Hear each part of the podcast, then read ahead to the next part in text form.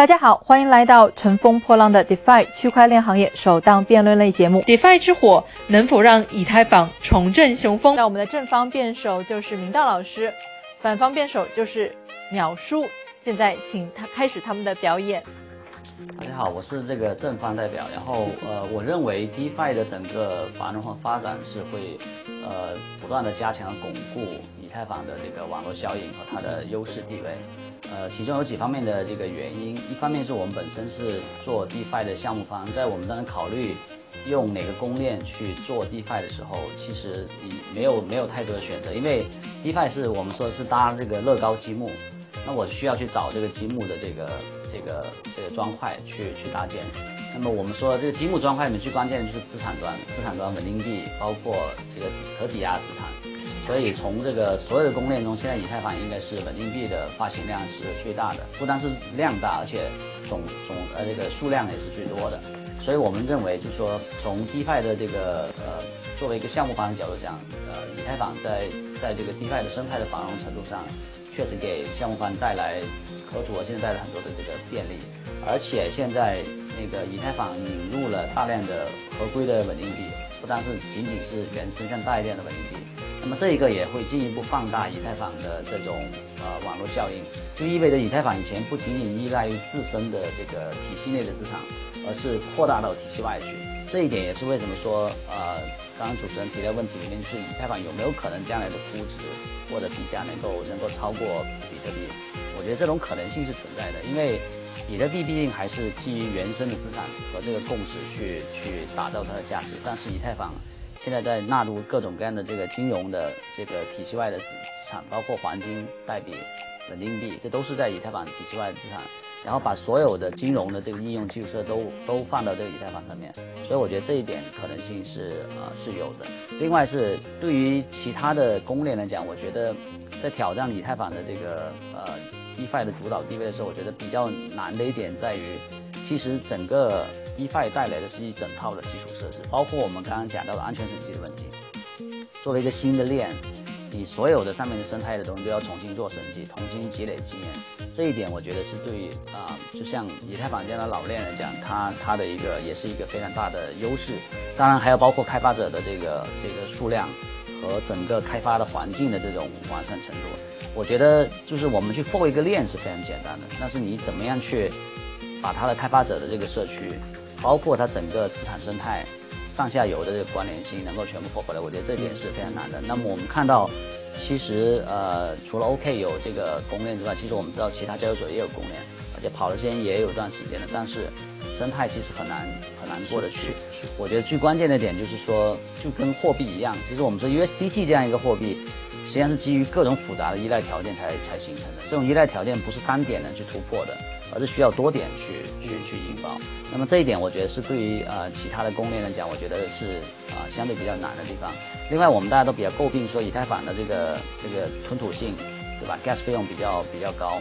性能也不好。但是啊，我觉得很多时候现现实比较残酷的就是，其实有时候在某一个阶段未必不是最好的标准的东西，它可能成为一个主导。比如说我们说 USDT，我们都知道 USDT 是一个非常不好的一个稳定币。底层的资产可能不一定百分之百锚定的，但是它却获得了巨大的共识。那么我认为以太坊现在虽然我们面临着很多新的这个链的这个竞争啊，我觉得，但是呃以太坊目前来讲，我觉得它的这个霸主地位还是不可撼动的，而且可能还会进一步加强这种这种网络效应。就像 USDT 那样，现在我们有不断有新的合规的稳定币出来。但是你你看，发现很少人能去挑战 USDT 的这个这个地位的，所以呃，从我自己的观点讲，我认为以太坊，呃，也极有可能成为一个全球的结算层的一个一个一个网络。呃，我这边的话代表反方的一个观点，就是，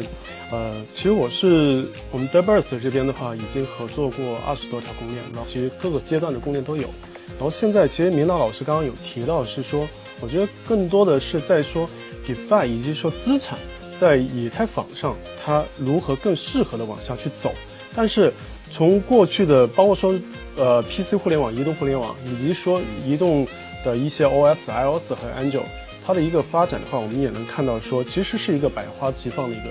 一个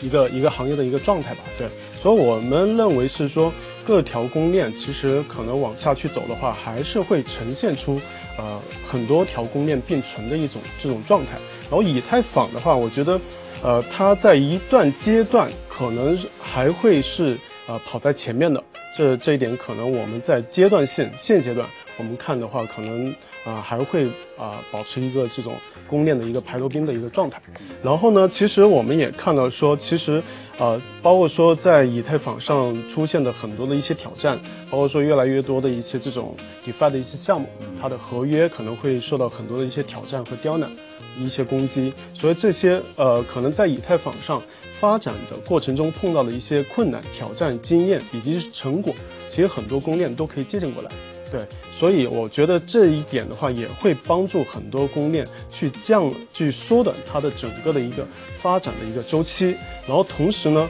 我觉得是说再往后发展的话，可能在目前这个阶段的话，啊，DeFi 代表啊带动了更多的资产，带动了更多的一些用户进来，包括说通过我们平台看到的话。呃，在过去的一年半的时间，呃，我们上面就可以看到全行业公链上面的所有的用户，它的呃，就是持币地指数的活跃数量，每天的一个 DAU，呃，在过去一年半其实是没有超过十万的。嗯。然后 DeFi 这个呃赛道出来了，很多一些不错的项目冒出来了，然后包括说一些流动性挖矿这种刺激整个行业的用户增长。嗯。所以目前来看的话，确实是 DeFi。这个赛道的项目推动了以太坊，甚至整个呃去中心化应用、去中心化的一些呃用户它上来了。但是我们也会看到说，在呃一九年以前，甚至一八年，更多的一些 DApp、更多的一些游戏，它推动了波场创，它推动了 EOS，呃整体的活跃上来，甚至一度有机会去超越它。那未来 DeFi 之后呢，会不会有其他项目？然后去推动说，哎，包括 US，包括说一些这种，呃，当然这是说 TPS 比较高的一些老项目，当然还会包括说一些波卡，那个 Cosmos，包括我们合作比较深度 Complex，很多一些新兴的一些链，它会有一些新的治理机制，它会有一些新的一些帮助生态更好的去发展的一些这种，呃，生态理念出来，所以我觉得是说，可能在阶段性，目前来看，以太坊可能是说在。排处于排头兵的一个状态，但未来的话，我觉得，呃，其他的一些新兴的一些链还是存在很多机会。对，我就反驳这两个观点，因为我是非常不同意，就是说，包括以前用波场的这个 DAPP 的数量，或者是 DAU 的数量来去 来去对比，就是说它繁荣过以太坊。是。其实我觉得，任何不以锁仓资产作为比较的指标，都是耍流氓。嗯。或者公链为什么？因为那就是钱，就是锁仓资产就。